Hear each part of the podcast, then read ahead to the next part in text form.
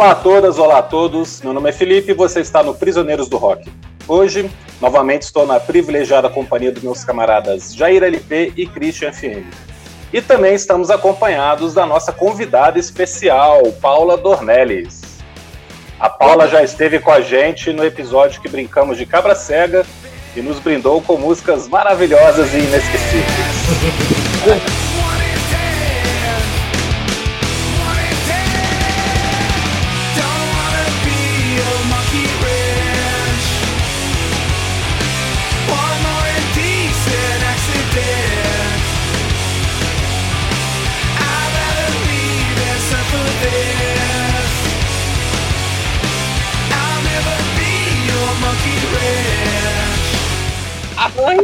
gente, tudo bem? Então, vamos esquecer aquele episódio, por favor.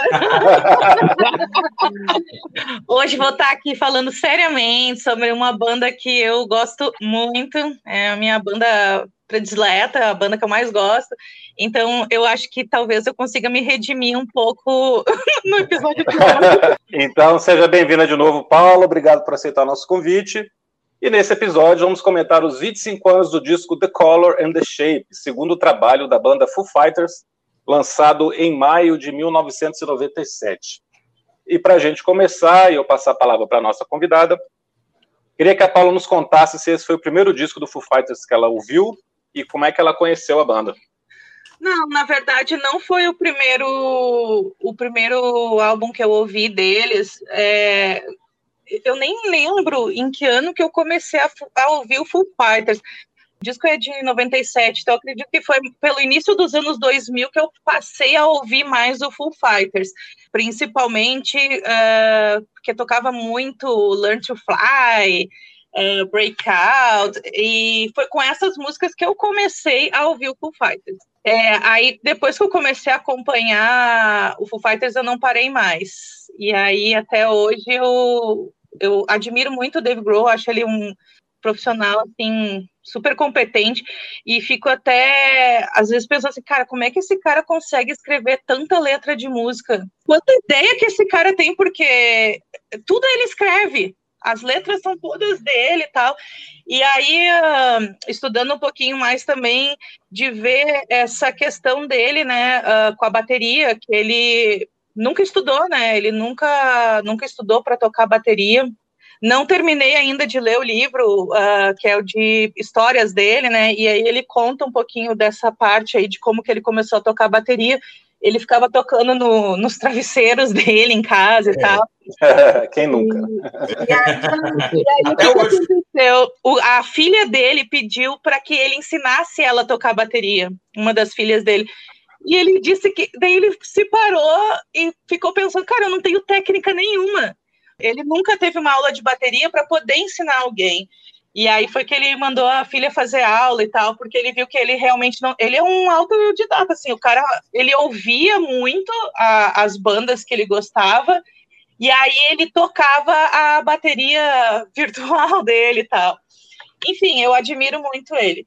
E assim que uh, hoje já é uma paixão que eu tenho mesmo ficar ouvindo Foo Fighters e tal.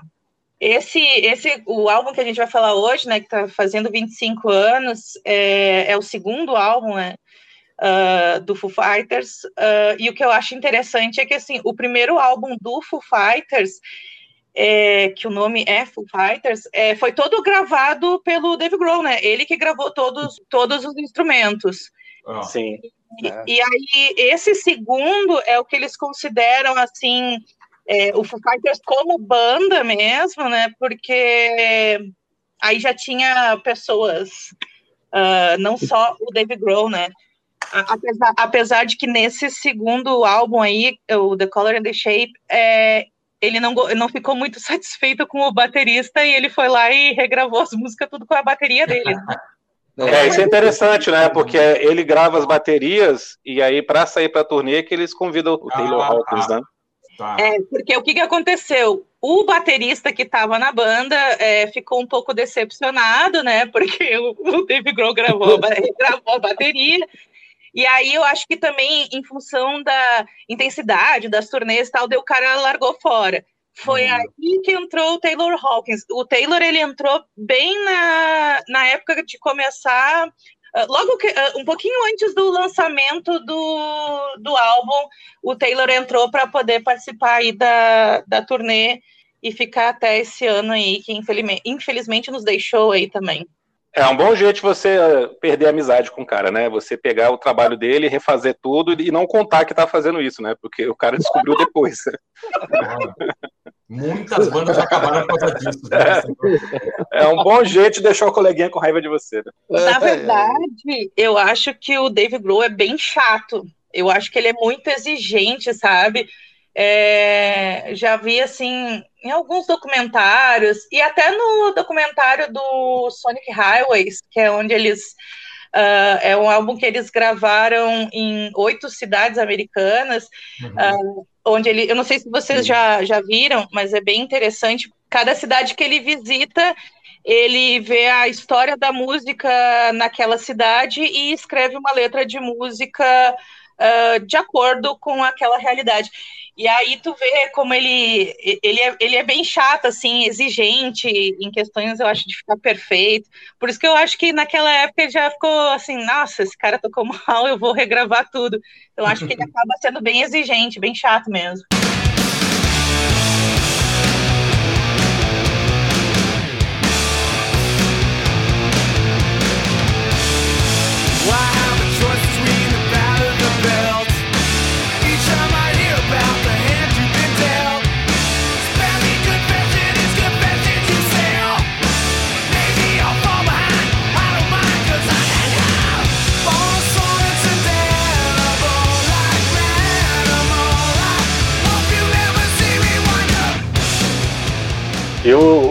Taylor Hawkins que estava tocando com a Alanis Morissette em turnê né, nessa época, né? Ele era o baterista da Alanis. Ele, inclusive, teve no Malhação, cara. O que, que, é isso, cara? Você sabia disso, cara? Acho não.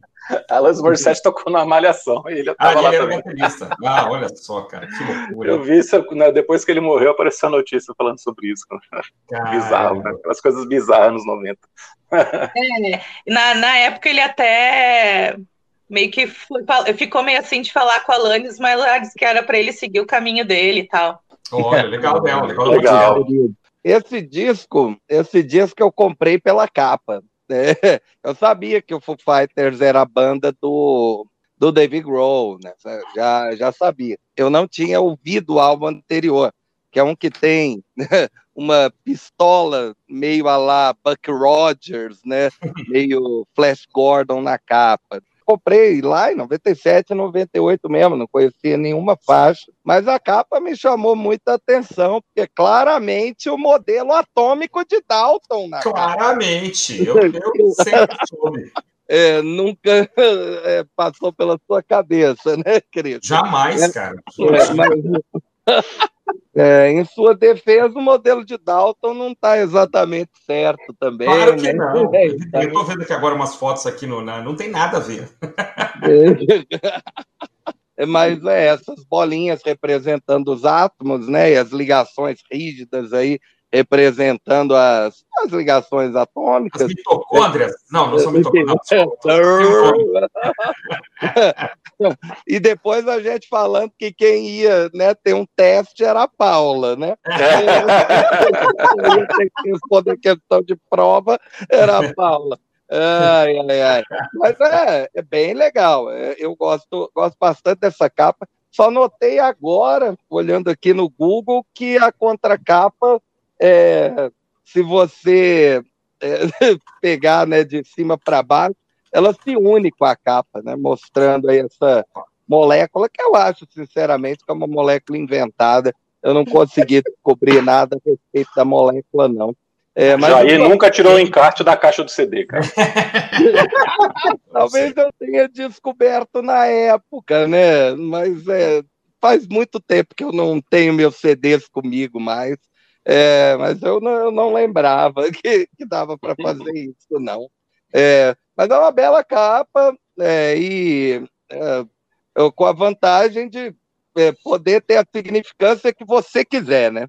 Uhum. É, eu, adoro, eu adoro essas, essas capas do estilo o Dark Side of the Moon, do Pink Floyd, que você pode dizer que aquilo representa basicamente o que você quiser, né? o conceito que você quiser.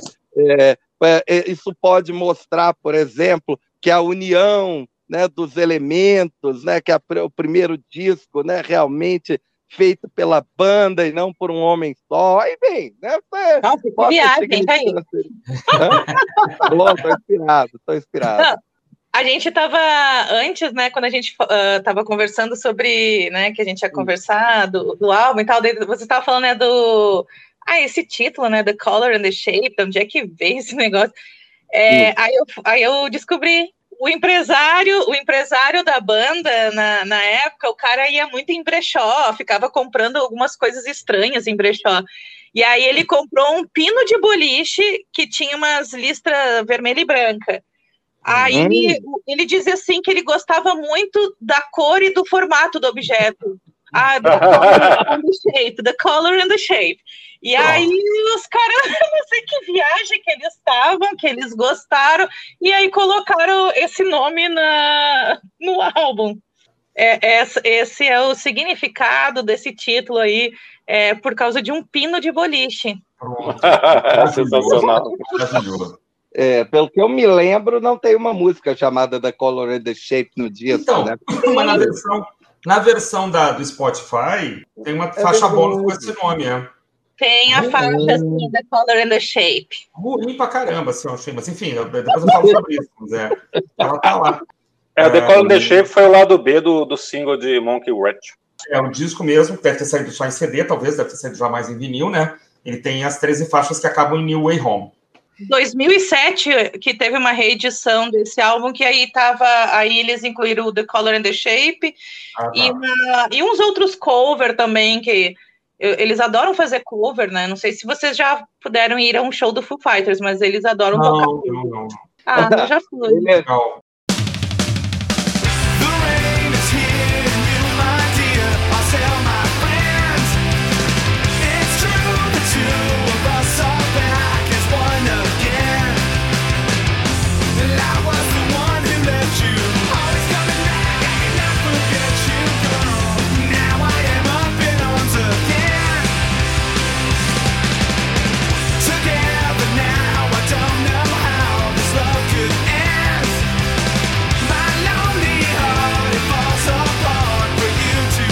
Eu conhecia do disco anterior uma música chamada Big Me, que acho que fez, fez um certo sucesso, teve uma certa rotação na MTV e tal, né? Tinha um videoclipe. Era Big Me que tinha o um vídeo da. De, de, comendo uma balinha, tudo. tudo é, é.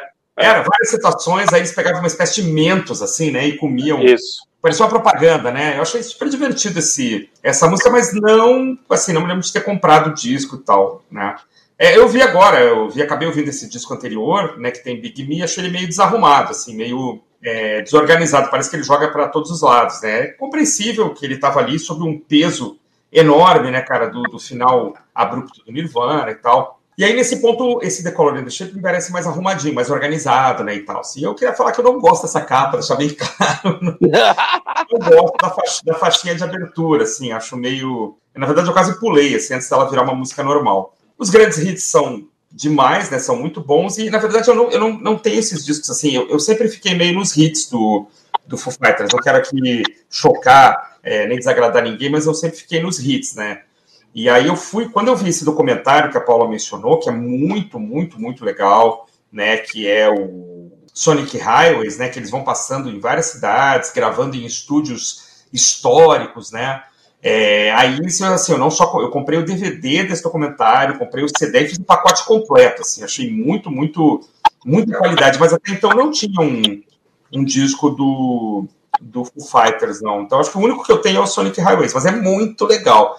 E eu, eu vi o The Color Shape, assim, a, o saldo final foi bacana, é um, é um disco legal, assim, gostei, mas não, não sei se ele é o, o Nevermind, não. Daí eu teria que ouvir os outros também. Então eu não, não tenho condições de responder essa pergunta. Olha, eu acho que esse foi um dos álbuns mais vendidos, mas em questão de premiação, é, eu acho que um dos álbuns mais premiados do Foo Fighters é o Wasting Light. Ah, é verdade. E para é. mim, o Wasting Light é um dos é, para mim é um dos melhores deles mesmo, porque, cara, eu fico, eu escuto do início ao fim. uh, sem problema nenhum. Não preciso pular a música, porque às vezes a gente tá escutando uma... Não, essa não. Não, não, essa aqui também. Cara, o Asian Light é muito bom. E eu acho que é um dos que mais ganhou premiações mesmo deles, foi o Asian Light. Mas uh, o The Color and the Shape foi muito vendido, pelo que eu já tinha lido alguma coisa. É, até pela época também, né? Oh. Ele, ele não pegou a época que se vendia muito CD, né? Depois os discos dos anos 2000 passam para aquele problema da pirataria, do, do torrent, do MP3, que as vendas em geral caíram bastante. Mas a comparação o... fica até injusta, né? Mas o esse o, o, The Color and the Shape tem a, a música Ever, Everlong, que é a música que as é. pessoas é. gostam muito, né? Então, assim, tanto que a música que sempre encerra o, os shows do Foo Fighters. Então, tem algumas músicas aqui que são que até hoje tocam. E que nem My Hero também. Ah, é, com certeza. É, eu já não aguento mais o My Hero. Só que é fã esgota, né, das músicas é, que tocam demais, né? Você cancelada, você cancelada, mas assim, é, é, a musiquinha que todo mundo vai lá, liga a lanterninha do celular, fica lá, There goes my hero. Eu já não aguento mais isso, entendeu? A gente discute muito isso aqui, Paula, se existem essas músicas muito famosas que esgotam a paciência ou não, né? O Christian defende que música boa nunca fica ruim, nunca fica chata, mas eu e o Jair, a gente tem algumas músicas que a gente não aguenta mais ouvir também não, de algumas bandas. Quando tu é fã da, da banda, às vezes tu gosta de umas uh, músicas mais lá do B que não tocam tanto. E aí, como só fica tocando em. Tu acaba, eu acabo enjoando, porque as pessoas, quando falam, ah, eu adoro Foo Fighters. Ah, então canta uma música. Aí a pessoa vem com Learn to Fly. é, exatamente. Né? Aí você vai numa festinha, vai numa boate, vai tocar rock e toca sempre as mesmas. Né?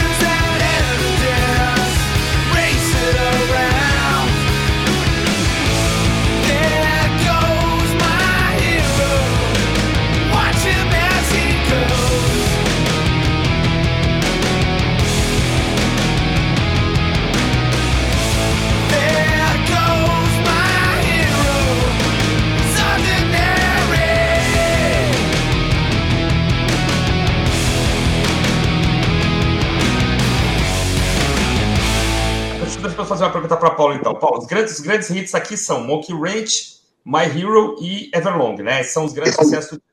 E a baladinha também, né? A baladinha tocou bastante também. É, o Walking After You. Sim, mas essas são a, as mais famosinhas aí. E, tá, e quais, quais que você gosta, então? As que não são tão, tão é, super expostas e você acha que são legais, para ver se bate com as nossas aqui. Eu gosto de New Way Home. É, aí a mais baladinha é February Stars, que eu acho muito bonitinha a música. Uhum. Então, a, são as que eu. E Hey Johnny Park eu adoro também.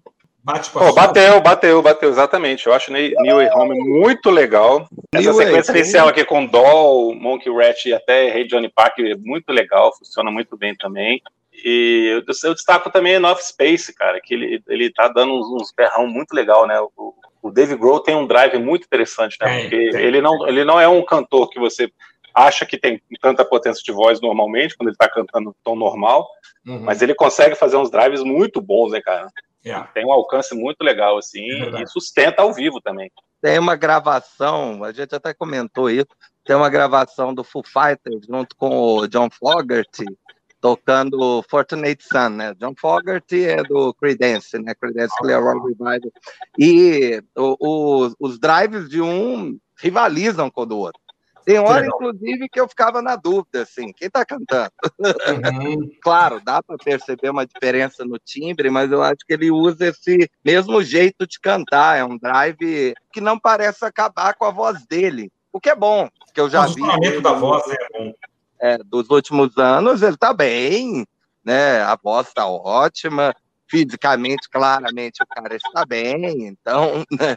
psicologicamente não deve estar tá tanto, né? É, perder ah, um camarada de 25 anos de companhia ali, né? É difícil. Né? O Taylor era muito amigo dele. eu, até agora eu não vi assim nenhum pronunciamento, nada é, dele falando não. da morte. Assim, cara, eu acho que ele deve estar tá muito mal mesmo. É verdade, é verdade. É, Jair, as suas preferidas, é, sem ser as mais conhecidas, para ver se bate aí, eu tenho, eu tenho umas opiniões diferentes aqui. Eu vou ficar por último. Olha, é, a minha preferida mesmo é Everlong, que eu acho, acho sensacional, acho o riff da guitarra da introdução é, genial, uh, o, o vídeo é divertidíssimo, é, e, e, eu ouvi a música é, diretamente do CD, sem nunca ter ouvido né, o, o, uhum. o, disco. Então, foi muito marcante. Eu, ah, tá, essa música aqui é a boa, né? É, é, essa é a legal. É, mas realmente foi muito ofuscada logo depois, né? Quando Learn to Fly saiu, né? Com o vídeo ainda mais engraçado, é das que realmente chama a atenção. É, New Way Home é muito legal, realmente. É, é, eu fui dar uma lidinha na letra e e parece assim que ele teve uma epifania e escreveu a letra, né? Porque ele está dirigindo para um local em Seattle sem nome, né? Aí ele passa por Bacos, passa pelo Kingdom, que eu acho que é o acho que é algum estádio lá, né? E aí é, fala que ah, eu estou me sentindo, né, que eu estou indo para casa, mas eu não tenho medo.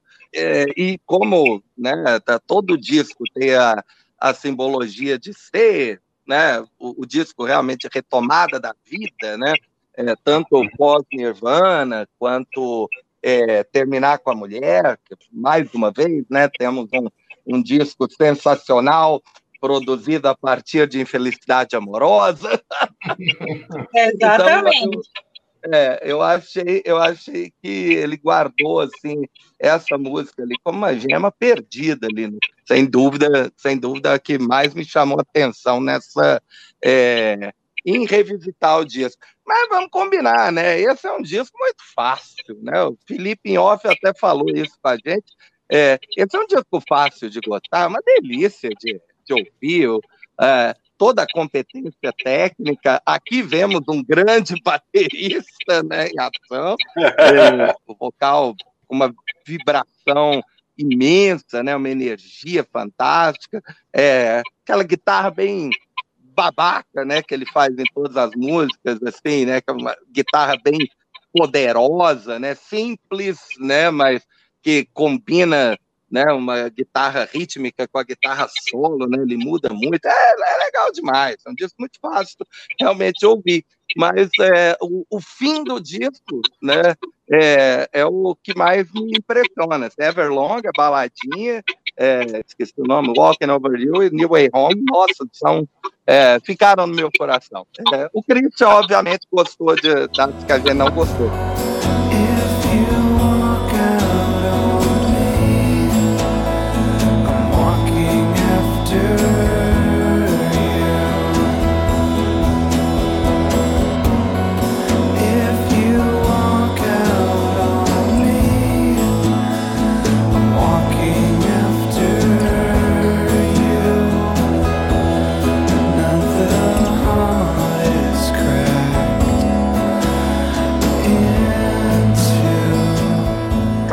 Gente, Everlong é o seguinte, cara. Everlong é uma grande música de rock, cara. Assim, independentemente da carreira da banda, é... não tem como, assim, os caras não... não essa, essa e Learn to Fly, os caras vão passar a vida inteira. É, é a Smoke on the Water, Starry to Heaven dos caras, os caras vão tocar essa vida inteira. Né? Mas assim, a pergunta que eu fiz foi do que, do que, do que tem além dessas, porque tem muita coisa legal além dessas. Né? Eu gostei muito de Ray Johnny Park, eu gosto muito de rock mid-tempo, né? Assim, esse tum, tum, tará, é legal, bateria boa, guitarra boa, né? E eu gostei muito de uma que vocês não falaram, cara. Fiquei por último, falei, alguém vai falar a muito, muito excelente, muito boa Wind Up, que tem um pouco de grunge, tem um pouco de pós-grunge, tem uns vocais muito, muito, muito heavy metal. Adorei essa música, cara. Achei muito legal. Achei assim, uma mistura de refrão 60 com vocais heavy metal, com pós-grunge. Assim, achei muito legal. Eu gostei de Up in, Up in Arms, Up in Arms, né? Porque me lembrou muito Cobain, cara. Uh, Up in Arms foi a hora, foi a hora que eu fiquei de luto, cara. A hora que eu achei, tá, aqui temos algumas homenagens aqui também, né? Ele não há, não há como se livrar daquela, daquela sonoridade também tão rápido, né? E eu gostei de New Way Home também porque ela tem aquela coisa de cair e voltar, né? É. Leva um tempão, assim, que é uma coisa meio, meio Nirvana também, assim, né? Meio meio a música tem uma ponte, aqui ele faz uma ponte a lá King Crimson, né, cara? Uma ponte enorme, assim, a ponte dura horas, né, até a banda, até a banda voltar para valer, né? Mas eu gostei muito. Agora, eu vão brigar comigo, eu não gostei das baladas, nem, nem February Stars e nem Walking After You. Não consegui, achei, achei assim, que não me, não me empolgou não fez colocar a mãozinha no coração, não, não, não desceu a lágrima, não. não... eu acho eu acho o Walking After You muito bonito. Tem um é. vídeo muito bonito também. Ah, bom, não vi, é. talvez eu tivesse, tivesse que ter a experiência mas realmente achei que talvez ele tenha aprendido a fazer baladas depois, mas aqui não, não funcionou para mim, né? Nesse, nessa primeira, nunca tinha escutado essas músicas, né? Deixar bem claro. E aí eu, eu ia falar, preparei, me preparei para falar da faixa título, porque para mim ela fecha a versão que eu escutei, mas na verdade ela não fecha, né? Mas assim, só para falar da faixa título, eu classifiquei como uma porrada na orelha com uma baleia, né, cara? Isso não é só uma porrada na orelha, é uma porrada na orelha com um dinossauro né? Eu nem sei se precisava disso no disco, assim, né? É, lembrou um pouco os climas do Bleach, lá do primeiro disco do Nirvana, tem umas dissonâncias, né? Eu até ia ouvir de novo, mas agora eu não quero, cara, porque eu fiquei meio... meio é, the Color and the Shape, assim, né? É, é, lembra umas coisas do começo do Husker Du, mas essa eu, eu então concordo em parte, eu, as baladas não, não me pegaram, é isso. Mas vocês não acham que a faixa título ter ficado de fora é porque justamente ela distou demais do restante do disco, assim, eles devem ter pensado melhor e não, não vai combinar muito bem, não. Porque eu acho que esse disco, apesar de, de ter, ter faixas barulhentas, ter vocais gritados, ele nunca é um disco que incomoda a audição, né? Ele nunca uhum. tem excessos. Uhum, uhum. É muito bem produzido, assim, para mesmo quando tá na porrada ali, na, na gritaria, ele continua um disco muito agradável, né? É verdade, é verdade. Talvez e como o Christian gosta de ressaltar, esse é um disco sem muita compressão. É verdade. Mas lá no comecinho, lá no comecinho tinha, por isso que eu quase, quase pulei a faixa 1, cara. Aí quando ela vira uma faixa normal. Sempre que eu tô. tô e quase, e quase nem precisa passar, porque ela é bem curtinha. É, uma vinhetinha, né? Dó é um minuto e pouquinho. É. E esse produtor é o, é o Gil Norton, né, cara, que produziu o Recovery da Sarah Lights, do Counting Crows, que é um grande disco, né?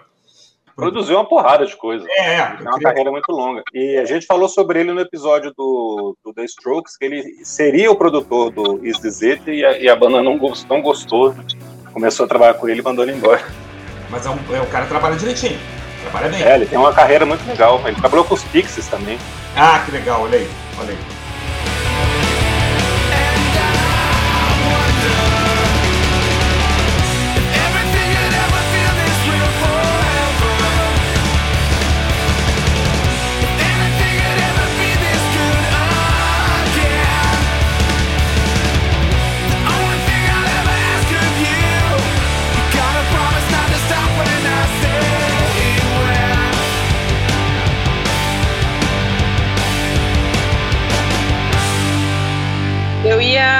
Fazer um, dois comentários, tá? A primeira é que uh, até o Jair, eu acho que comentou da dor de cotovelo, a Monkey, Monkey Ranch e Everlong são da dor de cotovelo que ele realmente terminou o relacionamento que ele tinha na época. É. E, se não me falha a memória, Everlong ele escreveu em 45 minutos. Ou seja, ah, cara, imagina assim, uma música eu, eu, gosto muito de Everlong, tá? Eu só falei da, das que não são tão tocadas, qual é que eu gostava mais, mas eu adoro Everlong.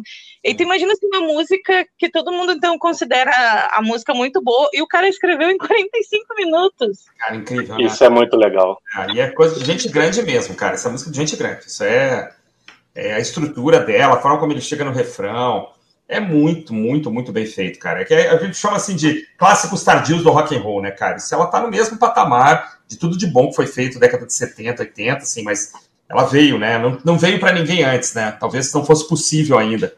Mas é demais, cara. É pô, coisa de gente grande. É assim que eu chamo. Cara, e, e o vídeo de Everlong, o Jair estava elogiando, ele faz uma homenagem ao filme Evil Dead, né? Que no Brasil chamou Uma Noite Alucinante. Ele praticamente reproduz assim cenas do filme no vídeo e ficou muito engraçado, ficou perfeito e, e foi dirigido pelo Michel Gondry, Ah, sim. Que é um, um diretor de cinema que, que, fez muita coisa legal. É o filme dele que eu mais gosto, O Brilho Eterno de uma Mente Sem Lembrança. E ele tem muitos vídeos de banda de rock também, ele fez muita coisa bacana. Eu falei dele até num Drops. Eles gostam de dar uma pitada de comédia em algum dos clipes deles. Ah, sim, sim, sim. Sem dúvida. Não, os vídeos são todos sempre muito bons. Eu tô vendo aqui agora, rapidinho, aqui o vídeo de Everlong, né, que eu não, não me lembrava, e, e é homenagem mesmo ao Sam Raimi, né, ao... ao... É. Não, mas a, só que eu acho que não é uma noite alucinante, cara. Não é o, o Evil Dead, eu vou te corrigir, não é, não é a morte do demônio, não, cara? Não, a Morte do Demônio é o primeiro Evil Dead, aí o segundo no Brasil chamou Uma Noite Alucinante. Ah, tá, então tá. Esse é aquele que se passa na. É, uma cabana na floresta, igualzinho o vídeo do Everlong. Ah, então tem que eles vão parar. E o, é, o primeiro e o segundo têm histórias muito parecidas. Ele fez o primeiro de forma independente, depois ele faz com um pouco mais de grana e dá uma melhorada, mas a história é, é quase igual, assim. Ele até, ele até pega o, no início do segundo Evil Dead, ele reconta o primeiro Evil Dead em algo como 10 minutos, com outros é. personagens. É, o único que, que sobra é o camarada do Quechão lá, que eu esqueci o nome. É, é que, é o, que é o grande ator da, da carreira do O grande ator da série. Eu só ia fazer o, um comentário, né, que uh, o pessoal já, eu, acho que o Jair também comentou, né, da questão da, da potência vocal do Dave Grohl, e uhum. o que eu acho legal do, assim, desse álbum é, começa com Doll, e aí ele tá com aquela voz suave, aí depois vai para Monkey Ranch, vocês são mais técnicos do que eu, né?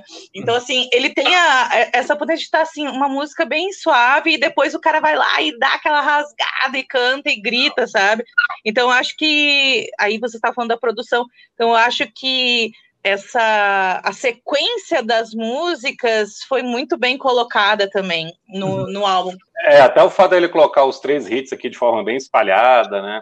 essa alternância de música mais lentinhas com, com as porradas, realmente é muito bem pensado. Bem pensado. E para fazer isso tudo ao vivo tem que ter técnica, tem que, né, ainda que seja uma técnica é, aprendida de forma autodidata, você falou que a bateria ele aprendeu sozinho e tal, às vezes o cara aprende a se posicionar assim, né, a, a poupar aqui, poupar ali, pegar pesado quando precisa, alternar com a música né, leve. Certamente é um cara que se, se hidrata também, né? Que não vai ficar que nem o nosso, nosso amigo aí essa semana John Bon Jovi, que tá realmente numa situação muito grave, né, cara? É, pra você ver, porque o, o, jeito normal dele cantar, ele canta em My Hero, em Everlong, uhum. né, que é, um, que é um vocal ali que não é difícil de fazer.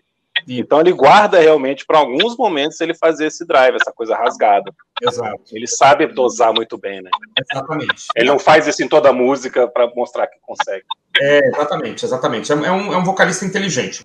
Cara, eu sempre achei que o David Grohl era um cara muito inteligente mesmo, porque a decisão que ele tomou de não continuar na bateria, não entrar em outra banda qualquer, inclusive tem uma história que ele quase entrou na banda do Tom Petty, ou mesmo montar um outro grupo, mas continuar nas baquetas, foi acertadíssimo, porque é. ele aí seria sempre o baterista do Nirvana, seria sempre comparado com a banda anterior, e quando ele escolhe virar o frontman, ele quebra qualquer expectativa, e ao mesmo tempo se permite fazer qualquer tipo de som, sem desapontar fã e sem pressão nenhuma em cima dele. Né? Não, agora é outra carreira, eu sou outra pessoa aqui, eu tô cantando. É verdade. Então, ele podia, ficou livre, né? É, tirou o foco, ficou livre. Né?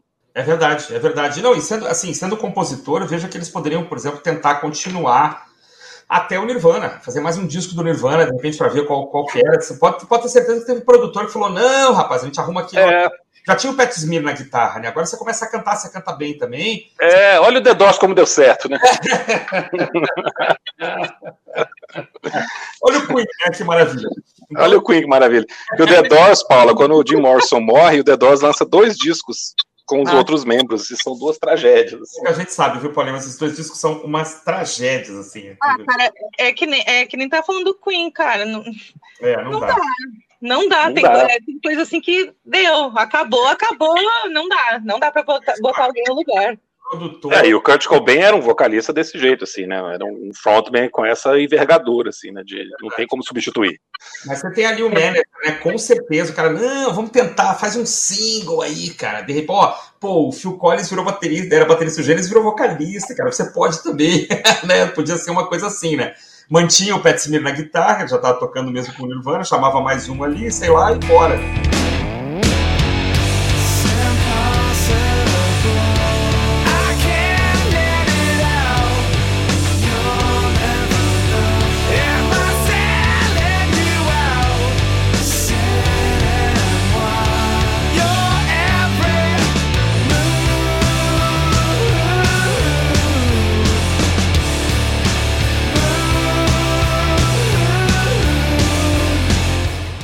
Mas depois da morte do Kurt, ele ficou bem perdido, tanto que ele pensou, cogitou várias vezes em deixar o mundo da música.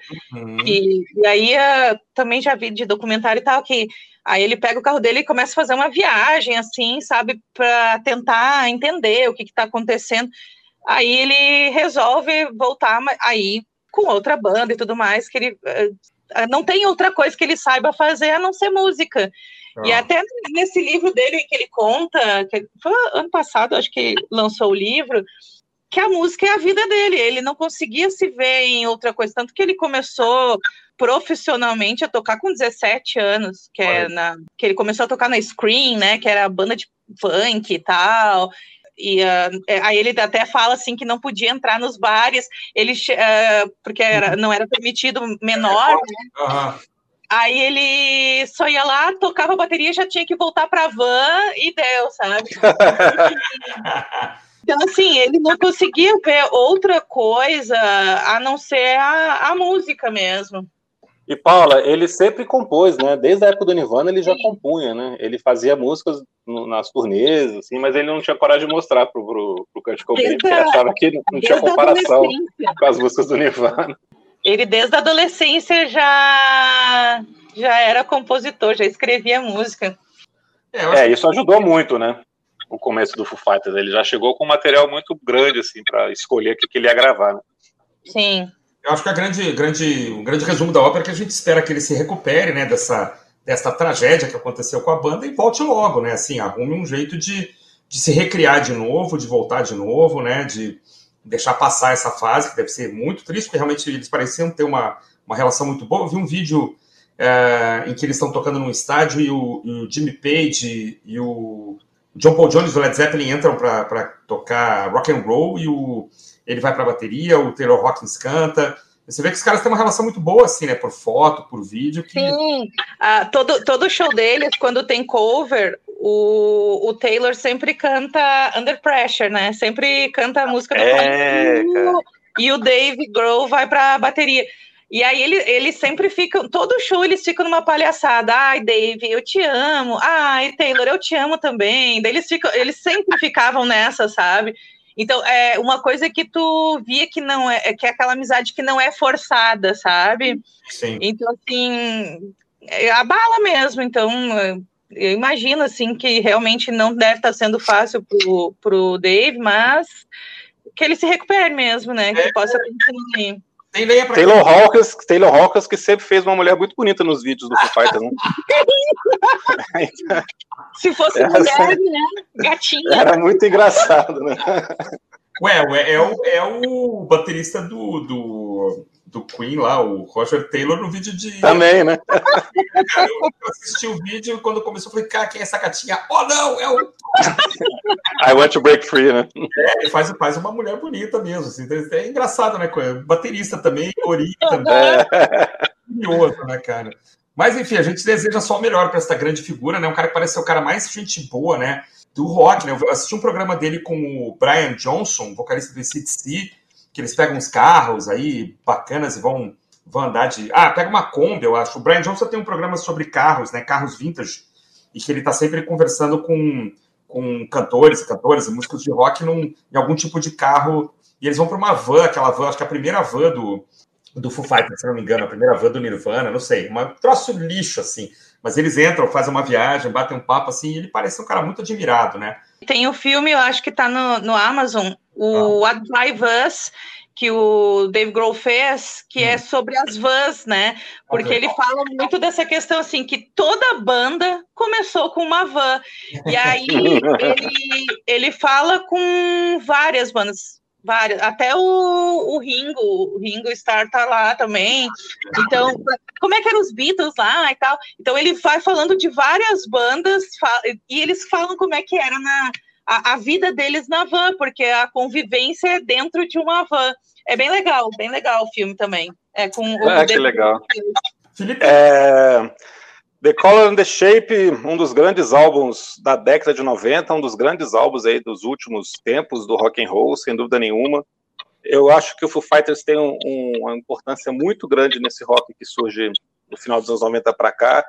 Por ser uma banda de autêntico rock and roll, sem se prender a, a nenhuma fórmula, a, a, nenhum gênero específico, eles passeiam por, por vários estilos e sempre fazendo músicas muito divertidas, muito bacanas, muito emocionantes. Eu gosto demais do Foo Fighters e o David Grohl, como você está falando, realmente parece ser um cara gente boa demais. Então, tudo de bom para ele para se recuperar dessa tragédia que eles passaram.